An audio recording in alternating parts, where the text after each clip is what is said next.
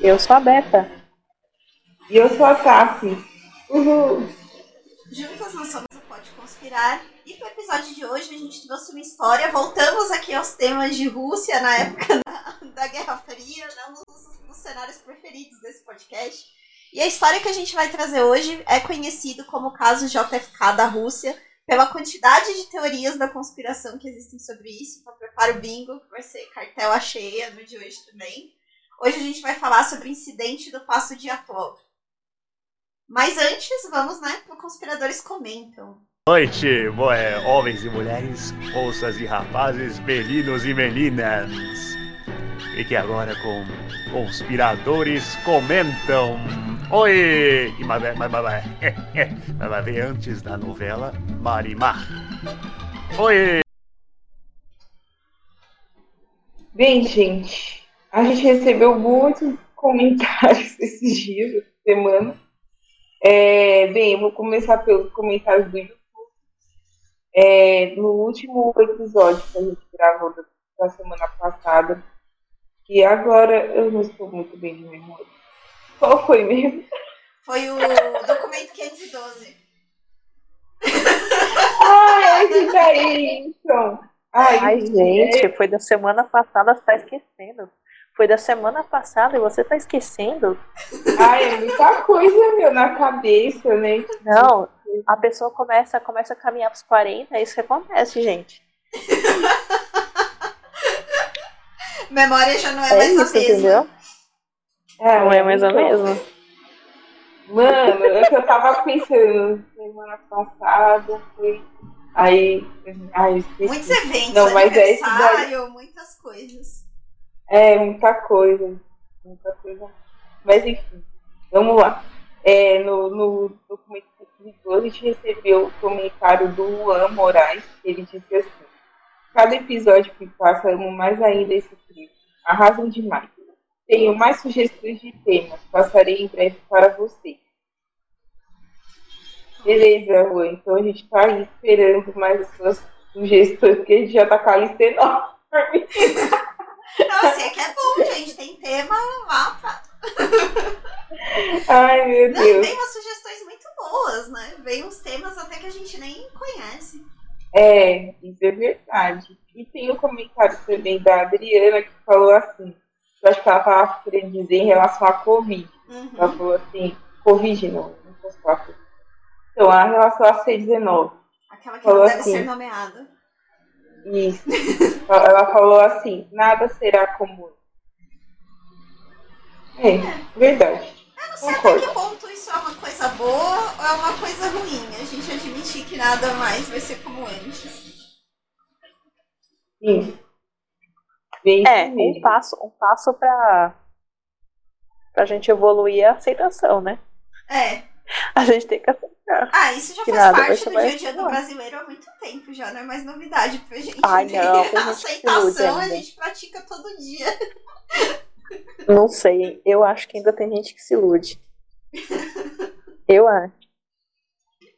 É. Esse é o problema. Eu acho que tem gente que se ilude ainda. É.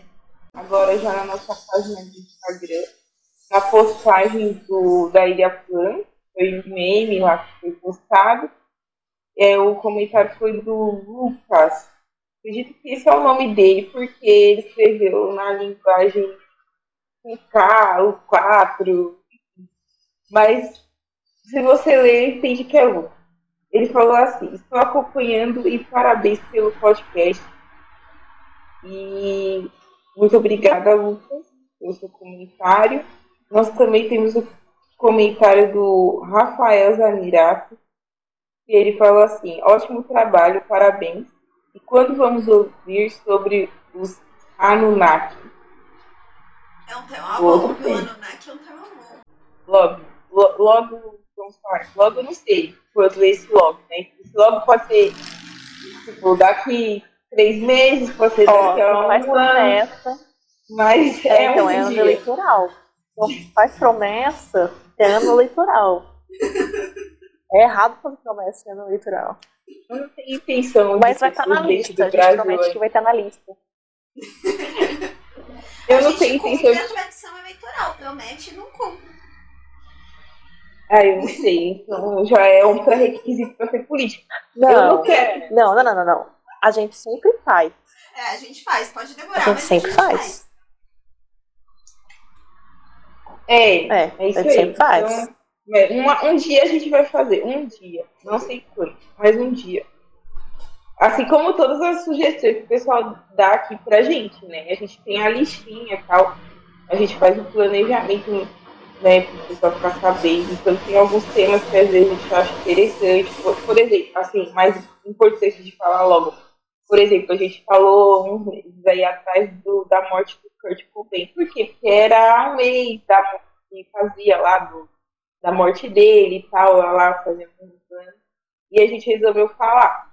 Então é isso. Por exemplo, o Covid-19, logo a gente vai falar, isso já está na nossa lista, logo vamos falar.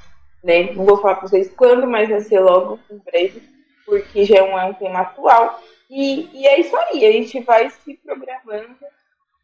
Mas podem mandar, podem mandar, e esse é um tema que nós vamos falar. Mas eu não sei como. É, esse da Covid tem que falar logo. Eu tava vendo as notícias hoje à tarde e tava falando que tá surgindo uns casos de malária do macaco.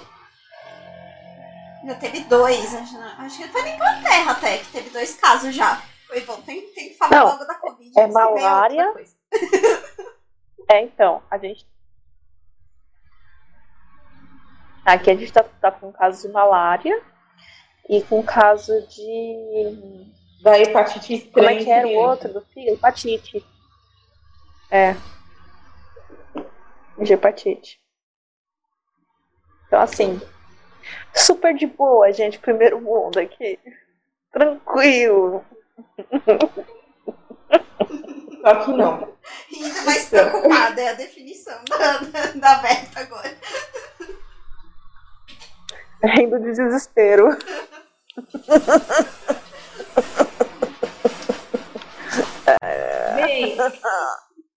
É complicado. Bem, a gente agora falar o último comentário que a gente tem aqui, que é do Gianluca Linhares. E ele mandou ele hum, pra gente também, né? Falou assim, ó. Comecei a ouvir ontem o podcast de vocês. Sempre curti esse tipo de assunto e nunca tinha encontrado um tão legal sobre ele. É massa ficar tentando adivinhar se vocês vão falar de alguma teoria que eu já conheço. Bem, por exemplo, a do Elvis eu li faz um tempo e ele seria um padre no interior de Memphis que toca violão e tudo mais. Parabéns, tá ótimo, viu? Foi o que ele falou. Nossa, o Elvis padre, gente. Aí, ó, mais um update. Gente, a gente tem que abrir a nossa aba do, do Reddit e É, colocar todos os nossos tópicos que a gente já discutiu pra galera ir complementando. é. Vai surgir muita coisa boa. Vai surgir muita coisa boa. Se você quer isso, se você está ouvindo esse episódio e você quer isso, vai lá no nosso arroba pode conspirar no Instagram e pede pra gente. Vai lá e pede. Pede no post desse, desse episódio. Fala assim, não, a gente quer a nossa aba no Reddit. Nosso grupo no Reddit pra poder discutir com vocês a teoria da conspiração. Boa. Vai lá, vai lá, vai lá. É, vamos para as indicações. Tem uma. Foi a que eu usei pro, pro episódio de hoje. Comentário da descoberta. Lei. É, uma das, algumas coisas que a gente vai falar aqui no episódio tem no documentário, mas claro, né? O documentário ele tem uma hora e pouquinho, então eles trazem bem né, as imagens deles indo lá atrás dos documentos e tal. Então é, é bem legal. Se você quer saber um pouco mais né, de detalhe, o documentário vale a pena. É legal de assistir. Beleza. Bem, eu tenho uma sugestão também. Eu, eu descobri um canal no YouTube de uma menininha. Meu foi menininha, mas ela não é menininha, ela é uma moça. é que ela tem um jeito tão assim, neguinho, eu achei. A Júlia Cassim. Não sei se já ouviram falar dessa youtuber, mas ela vem com vários. O canal dela é assim, ela fala de vários várias teorias também da conspiração, coisas de terror, enfim, coisas estranhas e bizarras. E ela tem um vídeo que é bem curtinho, que também dá uma resumida sobre o passo. É, o nome do vídeo é O Misterioso Incidente no Passo de Love. Achei muito legal o vídeo dela, porque ela fez um vídeo curto e ela conseguiu falar muito bem assim, sobre o assunto. Ela, sei lá, você vê ela falando, prende você, entendeu? Às vezes é, você nem vê que foi tão rápido o vídeo, porque ela explicou super bem. Eu achei muito legal, então eu me recomendo para que vocês vejam né, o canal dela, vejam esse vídeo dela e ela tem os vídeos lá também, para quem gosta né, desses assuntos mais aterrorizantes. Hum. E, e também queria recomendar o filme Frozen. Ó, essa se você riu já sabe, né? Porque o episódio não acaba. Né? E aí, falou de Frozen. Não, mas Frozen tem a ver com a solução desse, desse episódio. É, Tem, Tem. Frozen tem a ver, a ver com o nosso episódio, por isso que eu tô ah, agora vocês vão ter que ficar até o final para poder entender por que Frozen é importante para a resolução desse caso. É, Deixa você. Frozen, Olha aí. Frozen é, muito, é um filme muito legal, eu acho, muito legal. Inclusive, eu já gravei uma música desse filme. É, gente, eu tenho Você um tá fazendo vídeo jabá de você mesma? É isso mesmo? É, Você tá fazendo jabá de você mesma. Eu tenho um vídeo no YouTube Que essa música. absurdo! Eu quero ser cantora um dia Que né? Eu absurdo! Que absurdo! Mas, gente! Tá usando a gente de escada, Patrícia! Olha isso, que absurdo! todo grupo Não, tem aquela não. que depois sai e vai fazer carreira solo. E É, então, agora a gente já sabe quem que é, né? Já tá aí, já sabe quem que é. Você aí tá, tá assistindo? Já sabe o que tá acontecendo. Tá ouvindo? Olha aí, ó. Olha aí. Já fica aí, a ó, já cria uma teoria pra gente aqui, ó. Cria uma teoria em. Peraí, deixa eu estar no jabá da Tassi ainda? Vai, vai, Tassi, faz seu jabá, vai. Não, eu só tenho esse vídeo cantando. Não, eu tenho, eu tenho uns vídeos lá no YouTube. E aí, se alguém quiser ver lá, eu gosto de cantar. É bom que vocês já sabem também um lado meu, né? Tipo assim, é, todas nós aqui, né? é, somos amigas, né? Mas cada uma tem seus gostos, tem suas preferências, né? Enfim, não sabem é que eu gosto de cantar. E eu tenho vídeos lá, então. É isso. o que eu, o que eu quero recomendar hoje é. Bom, eu tenho vários, vários youtubers que eu encontrei que são muito bons no assunto. Muito bons. E eu vou deixar os links aqui embaixo. Não vou nomear nenhum pra não favorecer ninguém. Mas eu vou, vou deixar os links todos na descrição. Porque realmente, todo mundo que eu, que eu acompanhei os vídeos hoje pra recolher dados importantes e revisar algumas coisas foram muito contundentes na, no conteúdo, então eu gostei bastante. É, existem alguns livros também que eu dei uma olhada por cima e que eu gostei, alguns estão em inglês. Eu vou deixar também aqui na, na descrição do vídeo para vocês poderem ler, caso vocês quiserem. Mas enfim, não vou falar nada em específico, eu só vou falar que o, que o documentário do Discovery você precisa ver. Se você não quer ver nada, ler nada, assista a gente e vai ver o documentário do Discovery, que é imprescindível para você poder ter um- uma visão geral do, do negócio, certo? E é isso. É isso aí. Bem, depois de todas as recomendações dadas, todos os recados dados, e minha propaganda, brincadeira, O momento publicitário já foi. brincadeira, brincadeira, gente, brincadeira. Não, é que eu comentei assim porque tá falando e eu gosto desse filme, entendeu? Também por Mas enfim, é, vamos agora epi- pro episódio mesmo. Vamos começar aí a falar sobre o assunto. Bem, é, o que, que seria esse incidente do passo de Atilog? Gente, quando eu li o título, eu achei que era uma coisa assim, tipo, sei lá, uma coisa que envolvia planetas, essas coisas assim. Não que essa teoria também não envolva alienígenas, né? Como toda teoria, né? Conspiração. Mas pelo nome eu fiquei assim, nossa, será que tipo, sei lá, uma coisa assim meio que parecido com um passo na lua? Sei lá. Mas não, não tem nada a ver.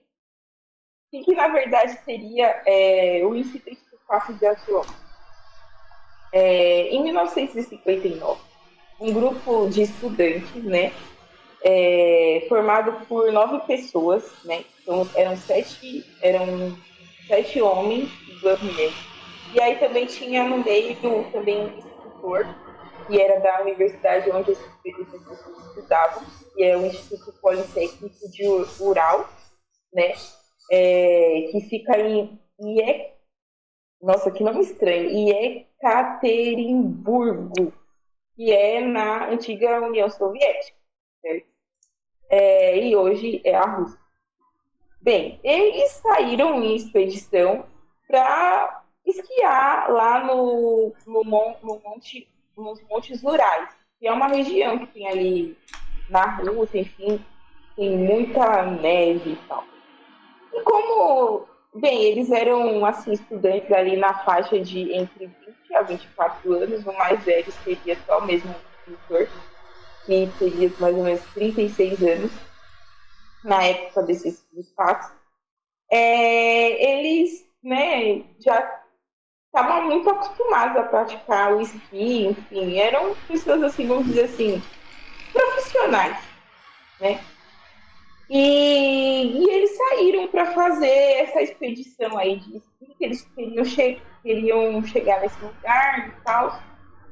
E, e assim, o que acontece é que lá no meio do caminho, é, um desses estudantes, ele resolve é, voltar para trás, porque ele não, não aguentava o percurso, enfim, não, não deu muito bem. E os outros continuaram prosseguindo nesse caminho. É, só que o estranho é porque assim eles tinham meio que feito um acordo, né? Que com esse companheiro que estava voltando, que quando eles chegassem lá, eles dariam um recado, né? Avisando que tinha dado tudo certo, blá blá blá. Mas não foi bem assim que aconteceu as coisas.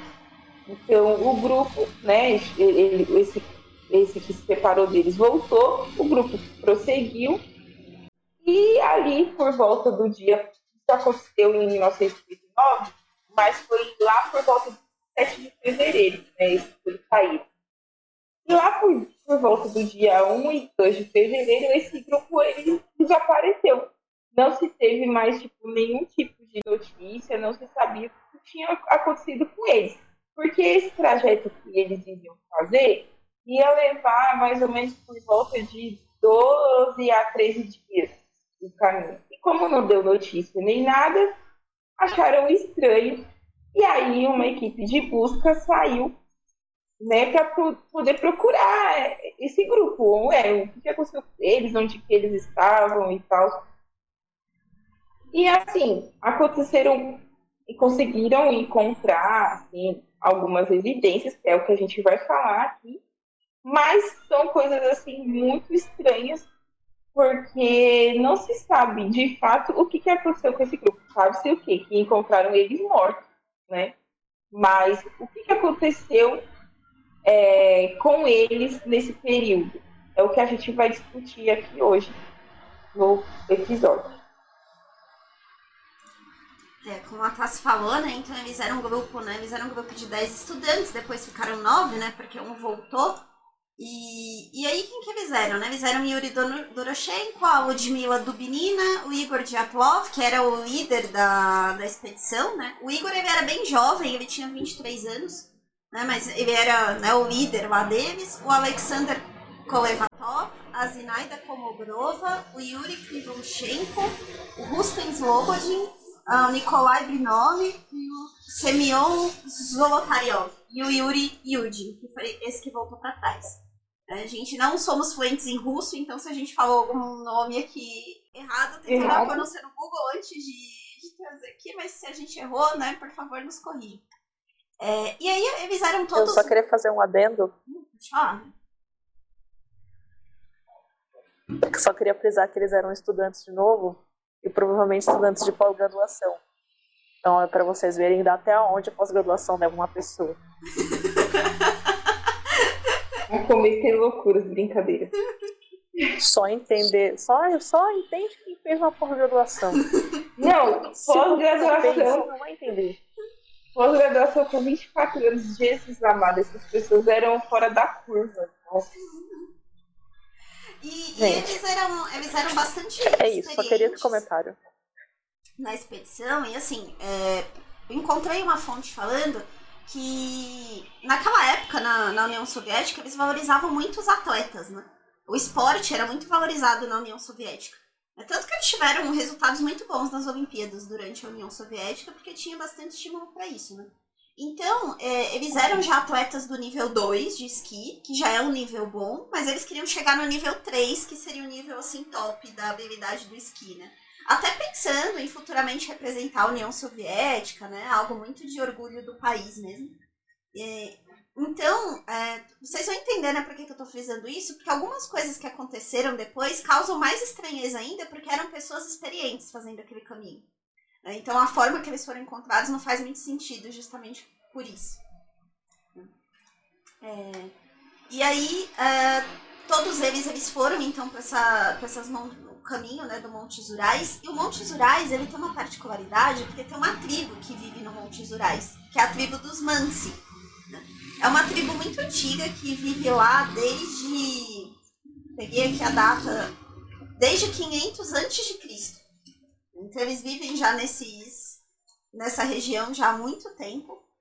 E os Mansi auxiliaram nessa jornada, em certo modo, porque eles contaram com a ajuda de um caçador Mansi para trilhar o caminho que eles iam fazer.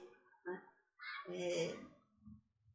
Então, por isso, tudo isso, eles terem esse apoio dos Mansi, né, terem alguém que conhecia o Monte Zurais, eles serem experientes, faz com que o que a gente vai contar daqui para frente não faça sentido nenhum. Bom, é, na região onde eles estavam pretendendo fazer esse tipo de pesquisa, eles tinham o hábito, assim como pesquisadores, de ter uh, um guia, mas um guia escrito, que no Brasil a gente chama de ata, né, que é um diário de bordo. Então, ali eles anotavam tudo o que eles estavam fazendo, desde o horário até mesmo as ações dentro da pesquisa que eles estavam estudando. Então, os arredores, as redondezas, os lugares que eles iam passar. Tanto que a expedição ela era para ser muito mais longa do que ela realmente foi, né? Ela foi encurtada. Muitos lugares é, deixam ainda dúbio o porquê que ela foi encurtada. É, um dos motivos que se fala é porque realmente o Yuri, que foi o único sobrevivente dessa história toda, adoeceu por um motivo que foi que ninguém sabe qual é. Ele tinha uma lesão na coluna que acabou acabou não sei, doendo durante a, a, a travessia. É, ele sente Funcionando. É, realmente, realmente. E por causa dessas dores, ele acabou retornando para o potencial, mas o restante do grupo seguiu em frente. Até porque também, eu não sei se vocês olharam, mas a expedição ela começou com 10 pessoas, não foi? É, começou com 10, aí o Yuri volta pra é. trás ficam 9 até o final. Isso. Porque 10 é com o instrutor lá. É. Ah! Exatamente, exatamente. Então o Yuri volta, eles ficam com 9 e eles acabam encurtando, em vez de passar em várias cidades diferentes, que era o objetivo, eles acabam encurtando é, essa viagem. E, enfim, o ponto final deles, infelizmente, foi na encosta desse vale dos Mansi.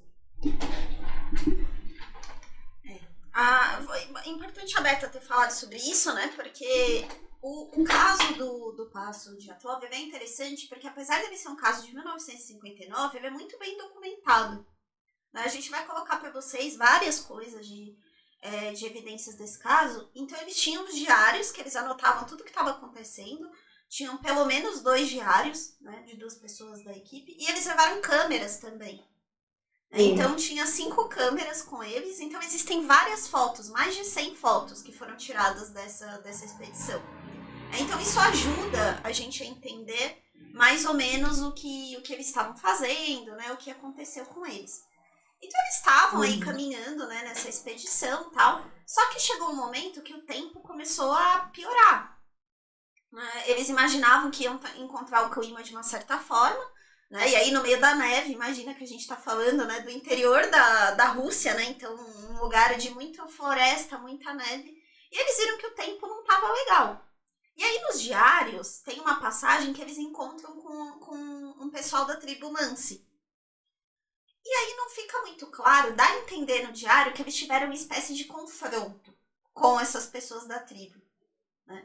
É, mais tarde foram entender que na realidade não foi bem um confronto, mas é porque os Mansi não queriam que eles continuassem naquele caminho, estavam orientando eles para irem para outro lugar. Por quê? Eles queriam acampar numa região que é conhecida como Montanha da Morte pelos Mansi. Tem uma história dos Mansi de nove caçadores da tribo que foram para esse lugar e amanheceram mortos sem nenhuma explicação. E a partir daí o local ficou meio como se fosse amaldiçoado para eles. Né? Então os Mansi estavam orientando eles a não irem para lá. Falaram, olha, não acampe aqui, né? É uma parte perigosa tal. Só que, né, o pessoal todo jovem, tal, estudante, falou, não, né? Nada... Quem nunca tinha assistido um filme de terror na vida, porque a gente sabe que sempre que um grupo de jovens vai pro meio do mato e insiste lá, e o carinha vocal vem falar pra não ficar, certeza que vai dar alguma coisa errada. Mas ok, eles decidiram ficar lá do mesmo jeito. E então eles acamparam nessa região, mais ou menos no começo de fevereiro, entre dia 1 e 2 de fevereiro, decidiram ficar lá à noite para depois continuar a jornada. E foi aí que tudo aconteceu, né? E depois eles só foram encontrados mortos. Bem.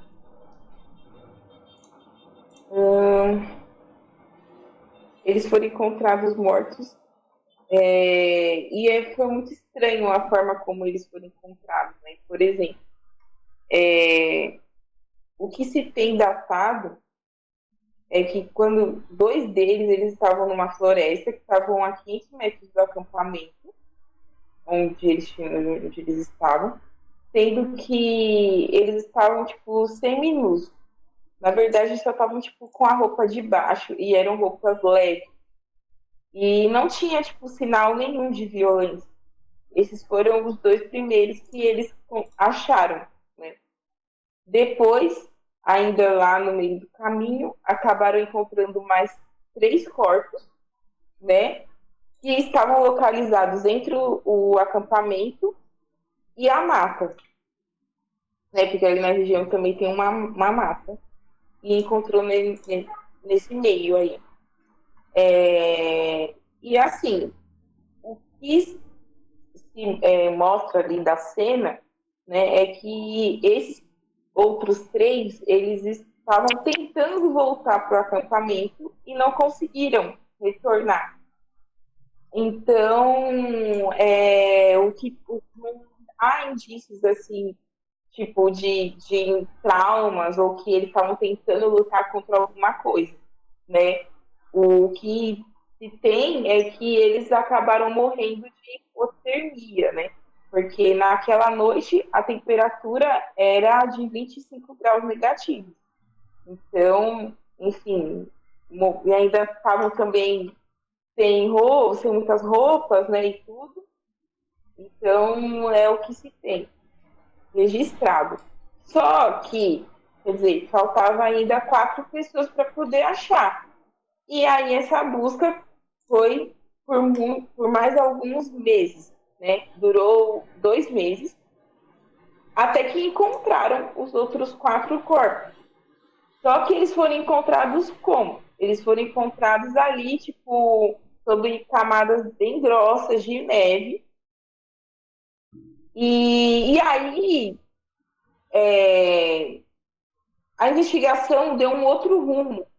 Ficou algo um, um pouco estranho porque esses quatro corpos que faltavam, esses sim tinham indícios, né, de que teria tido algum tipo de violência, algum tipo de ataque, porque é, um deles estava com o crânio quebrado, né, e uma, algo assim bem, bem fatal.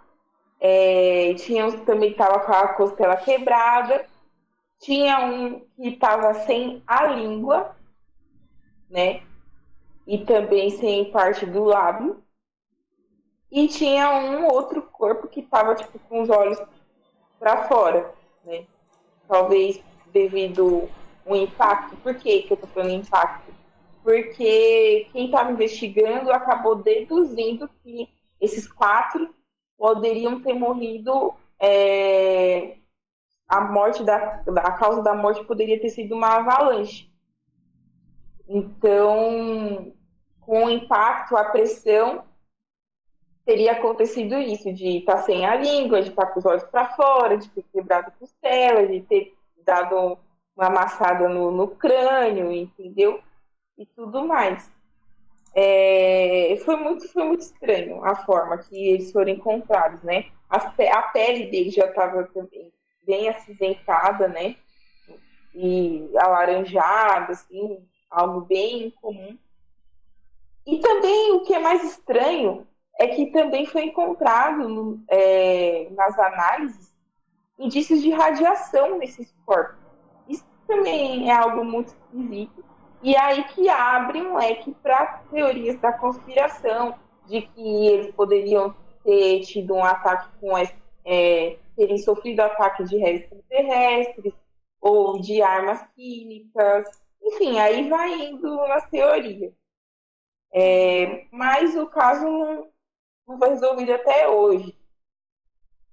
É, uh, um, uma coisa que é importante, né, complementar, assim, da cena, né, do que eles acharam. Uh, então, as primeiras foram equipes de busca, né, e aí essas equipes de busca foram formadas tanto pela polícia local quanto por estudantes da própria universidade, que foram voluntários, né, e eles encontraram esses estudantes lá para o final de fevereiro já, alguns dias depois, já lá para o dia 26 de fevereiro. Né? Então eles sumiram no começo do mês e demorou, porque era uma região difícil para chegar, para encontrar tal. E aí eles encontraram a barraca deles, toda cortada com gilete. E aí, na hora que foram fazer os exames periciais no local, eles viram que a barraca estava cortada de dentro para fora. O que é uma coisa muito estranha, porque se você tá no meio da neve, você quer ficar dentro do seu abrigo e você de forma nenhuma quer destruir o seu abrigo, porque é o que tá te protegendo do frio.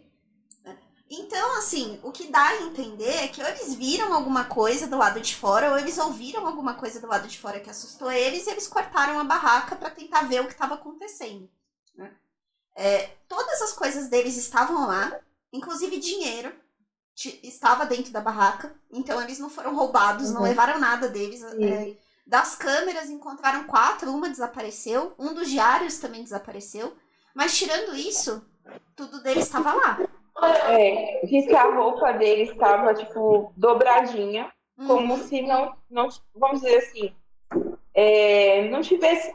Você tira ali da sua mala, enfim, assim, mas você ainda não, não desfez aquelas dobras, né? Então estava tudo organizado também. É, dá a entender que eles saíram com muita pressa, né? De lá. Isso, e aí, isso, essas duas uhum. pessoas que eles encontraram primeiro, que era o Krivonichenko e o Doroshenko, eles estavam perto de uma árvore com vários galhos arrancados e a árvore estava cheia de pedaços de pele e carne humana. Porque, como a mão deles estava congelada, eles foram tentar subir na árvore, aparentemente, para fugir de alguma coisa e vai despedaçando, né? Você despedaça quando você está congelado. É, então eles foram encontrados dessa forma, né, com vários ramos. É, o líder, né, que foi encontrado mais perto da barraca e com uma mão no rosto, assim como se ele estivesse tentando se defender de alguma coisa que, né, tentando se, tentando alguma forma de defesa. A Ludmilla, que foi encontrada aí sem os olhos e sem a língua, né, com várias fraturas na, na costela, ela foi a única pessoa que foi encontrada assim e o que chamou muito a atenção da equipe é porque eles tinham vários ferimentos internos, mas externamente eles tinham poucas coisas que demonstravam agressão, tirando né, esse que teve o crânio aí afundado e tal. É, então, internamente, eles tinham é, vários ferimentos.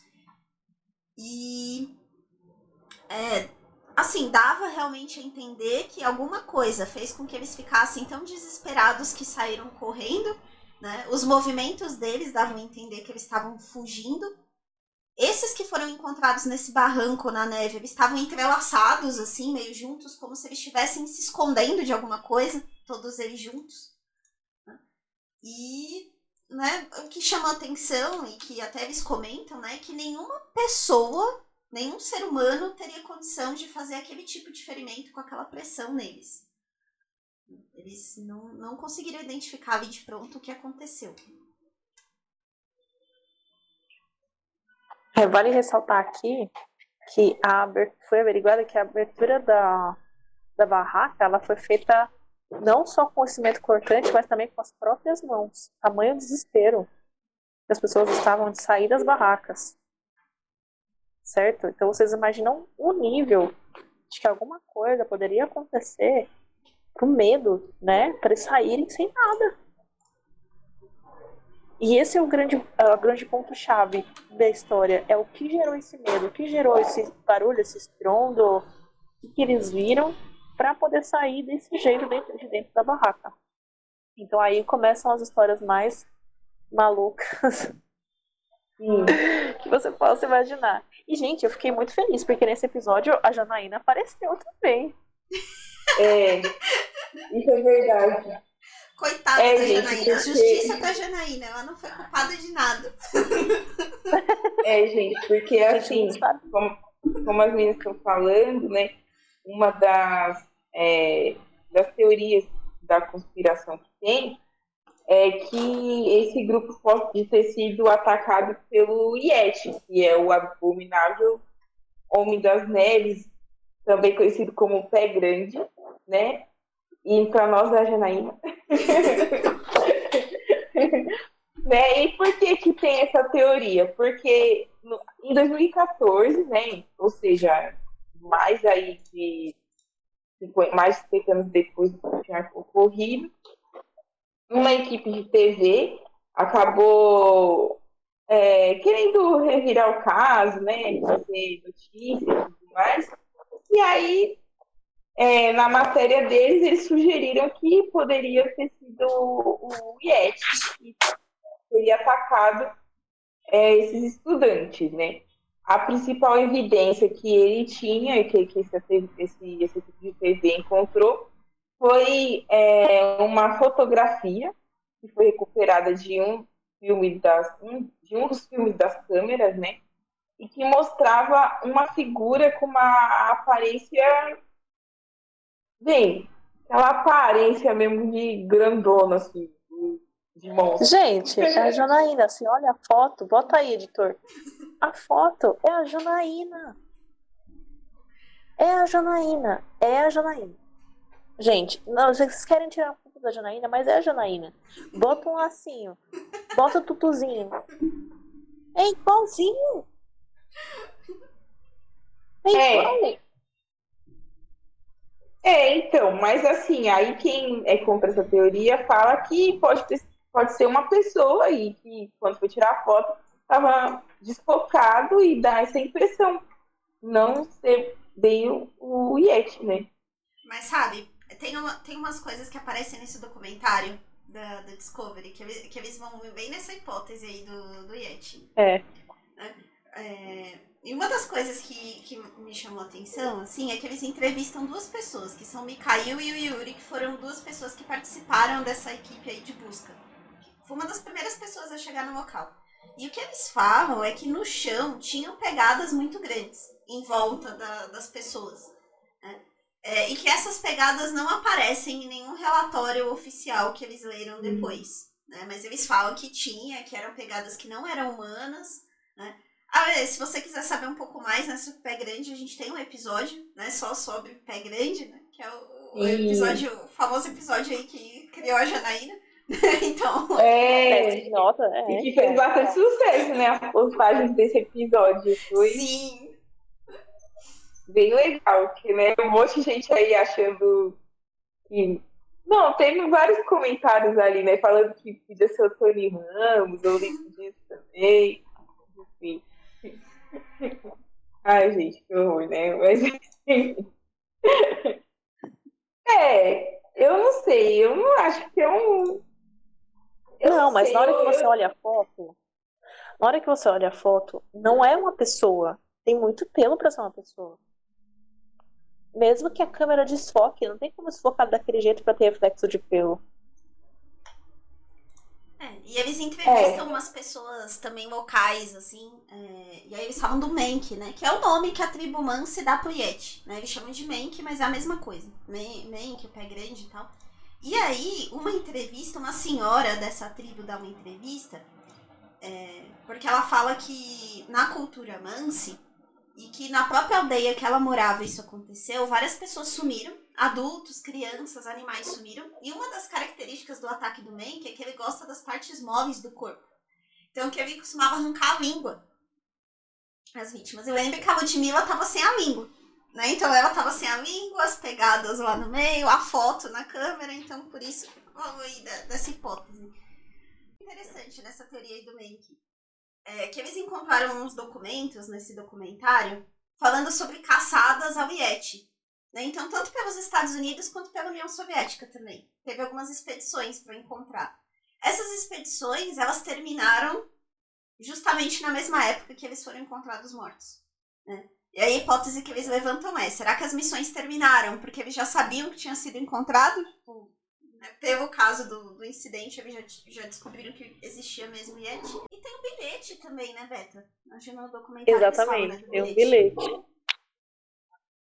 Mas eu não lembro o que tinha no bilhete. Eu só lembro que no bilhete tinha que aqui, no, aqui nós temos prova de que o Yeti existe. É, no documentário eles falam Foi o único bilhete. É. Foi a frase que deixaram dentro do bilhetinho, perto da barraca. É. Então? É. Talvez Janaína seja culpada. É um post-it da Janaína, né? Ela deixou ali. Seguiu. Aí veio pro Brasil, vai escapar dos crimes dela e virou mascote do Pode Conspirar. É isso, entendeu? É isso. Eu, eu, eu tô agora é com medo dessa Janaína. tô com medo dessa Janaína. Não, nossa Janaína é legal. Ela só, ela só entrega prêmios.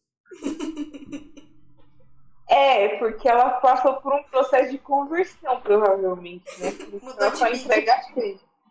É. Mudou de vida.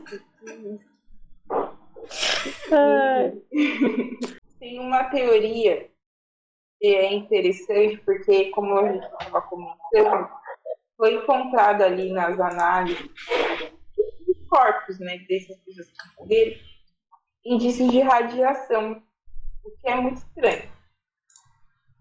E, assim, é, especula-se, né, que esses jovens, né, teriam sido vítimas acidentais de testes de arma química. Então, é, vários exames acabaram revelando né, esse radiação é, forte em algumas roupas. E uma possível explicação para isso é que é, o, o, o Yuri então, de um vazamento nuclear dois anos antes do acidente. Mas é estranho, né? Se ele trabalhou dois anos antes, por que, que teria indícios nas roupas ali dele e dos outros? Né? Indícios de radiação. Não faz muito sentido também, né? É, assim, eu, eu não sei se faz sentido, porque eu não sei qual. É, ele trabalhava onde? Repete? Ele trabalhava é, na contenção de um vazamento nuclear. Ele chegou a trabalhar. Não falo o local, pelo menos não na minha pesquisa. Ah, mas pra ficar na roupa, conter na roupa e, e passar para outras pessoas é difícil, hein? Ah, é difícil. Nossa. Uma parte é dessa, dessa teoria, eles se baseiam né, na, na radiação nas roupas, na pele alaranjada e aí tem uma. É, nas, nas câmeras né, né, que foram encontradas, tem uma última foto, que é a última foto que foi tirada com, com essas câmeras que foram levadas, que é uma foto, a gente vai colocar aqui para vocês no vídeo, mas é uma foto que tá tudo preto, assim, tem várias luzes meio estouradas. Né? É, essa foto faz parte da teoria dos OVNIs, né, que a gente vai falar, mas ela também tem relação com essa teoria da arma química, porque falam que, na verdade, aquela região era usada para lançamento de mísseis na época, que a União Soviética estava desenvolvendo, e que essa foto, na realidade, teria é, captado o momento em que um desses mísseis era lançado e que acabou atingindo eles ali por acidente mesmo, que eles estavam no lugar errado e na hora errada. É, não só isso, né?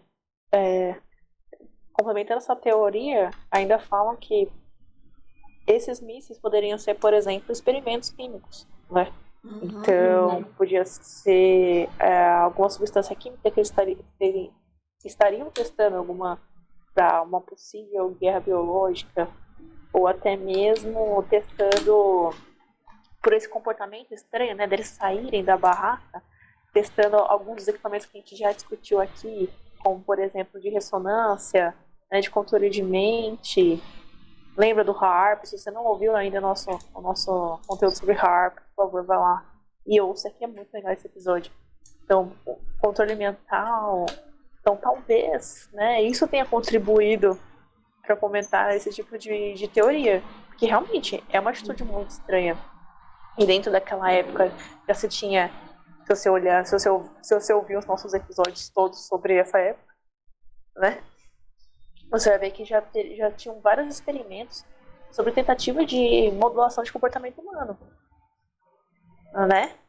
Então, é uma coisa que realmente é passível. Entendeu? Querendo ou não, é passível. Sim. E tem dois pontos que colaboram com isso também, né? De ser um teste secreto. Tem algumas, algumas evidências que levam a crer que os militares chegaram lá antes dessas pessoas, dos civis, da polícia e desses civis. É, uma dessas evidências é que nos, existe uma fundação, a Fundação de Atlov, né, que fica na Rússia, é, na mesma região, a da universidade, né, e aí tem alguns documentos oficiais lá da época da investigação. Primeiro que a investigação foi bem rápida, ela durou quatro semanas só, a investigação oficial. E tem alguns documentos dessa investigação datados do dia 6 de fevereiro. Só que o que é estranho deles serem datados do dia 6 é que o governo foi notificado oficialmente do desaparecimento deles no dia 15 de fevereiro. Então, como que esses documentos estão datados do dia 6? Eles já sabiam que eles estavam lá e que eles estavam mortos? É estranho. É, tanto que tem uma é, tanto tem uma, tem uma.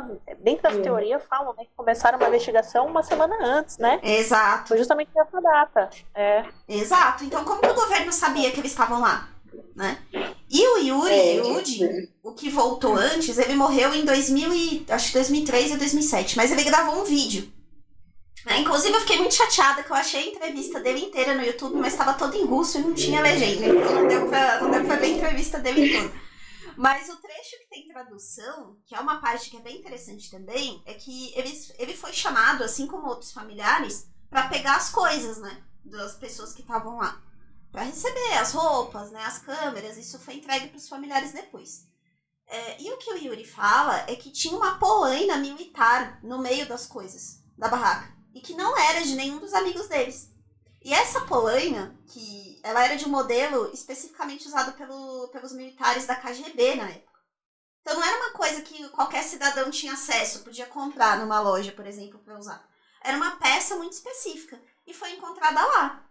Então, assim, será que eles não foram lá antes para encobrir alguma coisa, né? Pra...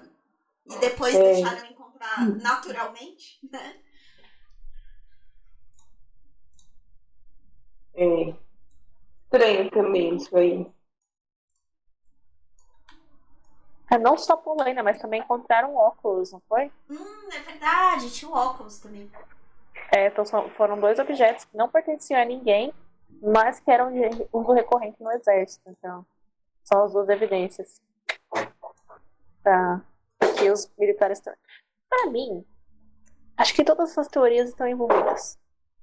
Faltava só fechar que os, os, os OVNIs na realidade eram drones, entendeu? E aí tudo se tudo, tudo se completa, tudo se fecha. Eram, eram os militares caçando o pé grande, uma, lançaram uma arma que era química para matar o pé grande, mas mataram as pessoas erradas. Tudo isso enquanto os OVNIs observavam. Tem uma teoria que envolve militares, né, governo, que eu achei bem interessante também, que não sei se vocês viram essa, que eles foram confundidos com fugitivos de um gulag. E que por isso eles foram mortos. É, para quem não sabe, na União Soviética, é, existiam os gulags, né? Que eram campos de trabalho forçado. Então, se você era considerado subversivo por algum motivo, você era condenado a trabalhar num gulag por sabe-se lá quanto tempo, né? Era trabalho forçado mesmo, campo de concentração. E aí, essa teoria diz que eles foram encontrados por militares na floresta e que eles foram mortos mesmo, que eles foram assassinados. E porque uhum. eles foram confundidos, acharam que eles estavam fugindo de um gulag. Essa teoria eu acho ela meio furada, porque eles tinham toda a documentação de estudantes, né? É, dava pra ver pelas roupas que eles não eram fugitivos de um gulag, né? Quem é fugitivo de um gulag vai ter câmera, vai ter. Não, não, não dá. Não, eles tinham carteirinha estudante, tenho certeza. certeza, eu jamais ai, disso. Ai, Tem a teoria dos Mansi também, né? Sim. Sim. Que, cara, pra mim é a mais bizarra, porque eu não acho que eles fariam isso, porque assim, a, a, teoria diz que os próprios Mansi, por ser um, um povo que ah, tem uma cultura de caça e tudo mais, é, teriam matado os, os, os pesquisadores porque eles estavam numa área que pertencia ao, ao, povo. E eu não acho que isso seja verdade, até porque eles ajudaram nas buscas, né? E uhum. sempre estavam lá a ponto de, de ajudar quando. Uh, tanto. Porque, ah, porque uma coisa que a gente não falou foi que quando a primeira vez que foram fazer a busca atrás dessas pessoas, primeiro foi um grupo de estudantes e pesquisadores. Quando eles viram que eles não conseguiriam fazer sozinhos, aí eles ativaram a, a polícia militar, o exército, enfim, para poder acompanhar. Uhum. E nisso, nessa, nessa ativação desse setor, né, é, os Manses cooperaram com as buscas também, porque eles conheciam bem a área. Então, para mim, não faz o menor sentido fazerem parte. É, não faz mesmo. Muito estranho também. Não. Inclusive, é, alguns Mansi falam que, que na época eles foram muito perseguidos, né, por conta disso. Que a polícia chegou a prender ah, claro, né? alguns né? deles, torturar. Né? Tem alguns relatos assim, e, e, eles até hoje, até no documentário lá, quando tem entrevista com os Mansi, eles negam, né, falam que não. Que pelo contrário, que o contato que teve com eles foi para alertar que aquela região era perigosa. Né? Uhum. E até nas fotos que tem nas câmeras, tem uma parte que um deles está perto de uma árvore, assim, com algumas inscrições mansas e tal. É, eu também não acredito que eles tenham nada a ver com isso, não. Que, que é dos OVNIs, né? Tem a teoria dos OVNIs. Ah, sim. Tem a dos OVNIs, é verdade. Laranja, né? Da pele, porque a lâmpada é laranja. Isso. A coloração da tem pele vai ser laranja também. É é verdade, tem essa dos ó. E é a que fala que tem gente que viu umas bolas da esferas, né? Ali nas ruas, uhum. sobre o local. Aham, uhum, aham. Uhum. E tem a foto. Mas é... é. Mas é estranho mesmo esse negócio, tipo, que as esferas eram laranjas, aí, tipo, ah, foi um ataque por, por, pelo fato de elas serem laranjas, aí o pessoal estava com a cor laranja. Foi. Realmente, não tem é, então, é lógica. Porque, é, porque o, o morango é vermelho, então a joaninha é vermelha também. Mesma, mesma relação lógica. Ah, meu Deus. E, e aí nessa teoria dos OVNIs, eles falam dessa última foto também, né? Que diz que essa última foto, na realidade, que eles tiraram foi desses objetos voadores não identificados aí, né, que teriam causado isso tudo. É... Bom, tem uma teoria também aqui, tem outras duas teorias que eu acho que são bem furadas também, então nem vou perder muito tempo com elas, mas uma é de que eles usaram na realidade substâncias entorpecentes e aí, por conta dessas substâncias que eles usaram, né, eles tiveram ali uma, uma bad trip e aconteceu tudo isso. Mas nada indica que fosse isso, porque nos exames lá periciais não mostram ingestão de nada. E até nos diários também tem umas passagens que eles fizeram combinado justamente de não formar, não. É, não usar nada, nenhuma substância, né? Justamente porque eles sabiam que era perigoso ali aquela região. Sim. É, tem uma teoria também de que houve um conflito entre eles, por algum motivo, e aí eles mesmos machucaram uns aos outros, que acho que também não faz muito sentido pelo tipo de lesão, né, que, que, que tinha ali nas pessoas, né, que os próprios, as próprias pessoas que encontraram falaram que uma pessoa não conseguiria fazer. E aí tem as outras duas teorias de causas naturais, né, que é uma da avalanche, né, tem uma teoria que eles morreram por conta de uma avalanche, que essa não sei se vocês viram, mas a explicação me pareceu bem convincente que não era uma avalanche, porque tem uma foto da câmera deles que mostra a barraca e uma cruzinha de madeira do lado, que provavelmente estava segurando a barraca. E aí nas fotos que foram tiradas pela equipe no local, tem a mesma cruzinha lá em pé ainda. Aí eles falam que se fosse uma avalanche, não era lógico que aquilo ainda estivesse em pé, né? Teria teria sido derrubado com a força da neve. Que não, não indica que, teve um, que foi isso que fez com que, com que eles fossem mortos. Uhum. Então, mas na realidade, saiu um artigo esse ano esclarecendo esse, esse mistério, né? Porque realmente foi um, é um mistério, um dos maiores mistérios do século XX, esse desaparecimento, né? Dessas pessoas que morreram. E mostra que, na realidade, realmente foi, foi uma avalanche. Tanto que. Pra, uhum. Aí entra o Frozen. É, aí entra simular do filme Frozen. É, exatamente. Você quer falar, tá? Você pode falar.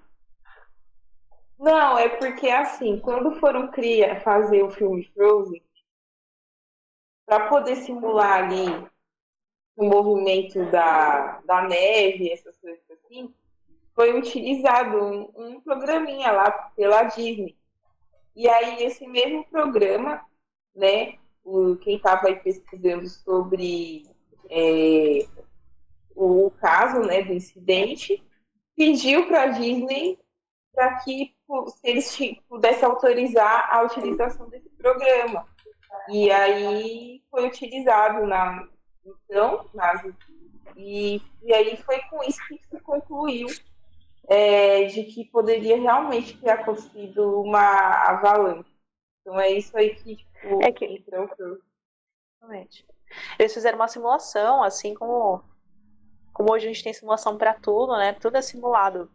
Ainda bem, que bom, né? A gente não, não precisa fazer presencialmente, a gente pode simular as coisas. É... e nessa simulação, na verdade, o que, que mostra de maneira bem resumida, tá? Eu vou deixar o link aqui embaixo também, é que essa avalanche é um tipo especial de avalanche que aconteceu. Então, eles ouviram, o que se conta é que eles ouviram o barulho dessa avalanche, foi um estrondo muito alto, então por isso que eles saíram da barraca correndo, do jeito que eles estavam, desesperados do jeito que estavam, e fugiram para a floresta. Mas infelizmente não deu muito tempo, né? Porque a avalanche acabou pegando parte deles. E essa avalanche é uma avalanche que vai por bloco. Então, mesmo que, que, que a, a, gente tenha a cruzinha ali em pé, a avalanche poderia transpassar essa cruzinha em pé e a, a cruz continuar em pé, porque é uma, um bloco inteiro deslizando. Eu não sei explicar direito porque não é minha área. Realmente não é minha área, então eu não vou me ousar a, a explicar isso. Não vou ser ousadia alegria do jeito que eu sou leiga. Mas é, uma, é um tipo diferente de avalanche, é uma avalanche em bloco, que teoricamente a cruz não seria afetada, mas é um volume muito grande de, de água e infelizmente eles. É. Eles iam morrer, querendo ou não. Caramba, eu tinha visto uma teoria também ligada a essa de avalanche, é... mas acho que isso não. Que, que teria algo, algo, um fenômeno chamado Vortex de Karman, que é um, algo que ocorre nessas nesses lugares montanhosos, assim, de neve e tal, que o vento também faz alguns barulhos, assim, bem específicos, né? Então, que no momento da avalanche isso poderia ter chamado a atenção deles, né? Porque diz que é um barulho muito alto, Sim. assim, e que chega até a, a mexer psicologicamente com, com as pessoas, porque ele chega a fazer até infrações, né, o barulho. Então, diz que poderia causar mesmo uma reação de medo muito grande neles, pra, pra querer sair da barraca, né? Então aí aliado com essa outra explicação, né? Acho que dá uma ideia do que Nossa. aconteceu. Caramba! É. Isso. É, É, a conclusão oficial do relatório é forças da natureza, né? O que eles falam que, que foi o, o que matou eles foi a fúria das forças da natureza. É, Exatamente. E realmente foi. É,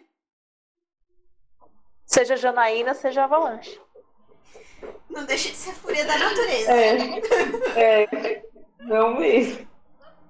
Bom, gente, espero que vocês tenham gostado, né? É, esse é um dos maiores mistérios, assim, uma das era pelo menos, né? Até a gente ter essas últimas conclusões, era um dos maiores mistérios, né? Da Rússia e da, da história moderna. Tá aqui embaixo todos os links, todas as fotos, né? Pra vocês verem com mais detalhes se vocês quiserem. E nos vemos na próxima semana. Bom, gente, é, eu ainda sou a favor da Janaína. Eu gosto mais da teoria da Janaína, entendeu?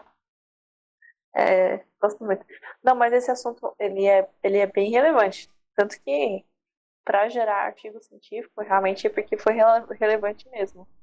Então, depois, se você quiser saber inglês, dá uma olhada aqui embaixo nesse artigo, porque é, é muito atual, é, de- é desse ano aí. Não sei se foi do ano passado. Não, acho que é desse acho que é do ano passado. Entre 2021 e É, 2022. Tá certo? Dá acho que é olhada lá. 2021. Ah, legal. Então, então dá uma olhada lá porque, porque é bacana, tá certo? Um beijo pra vocês, até semana que vem. Tchau.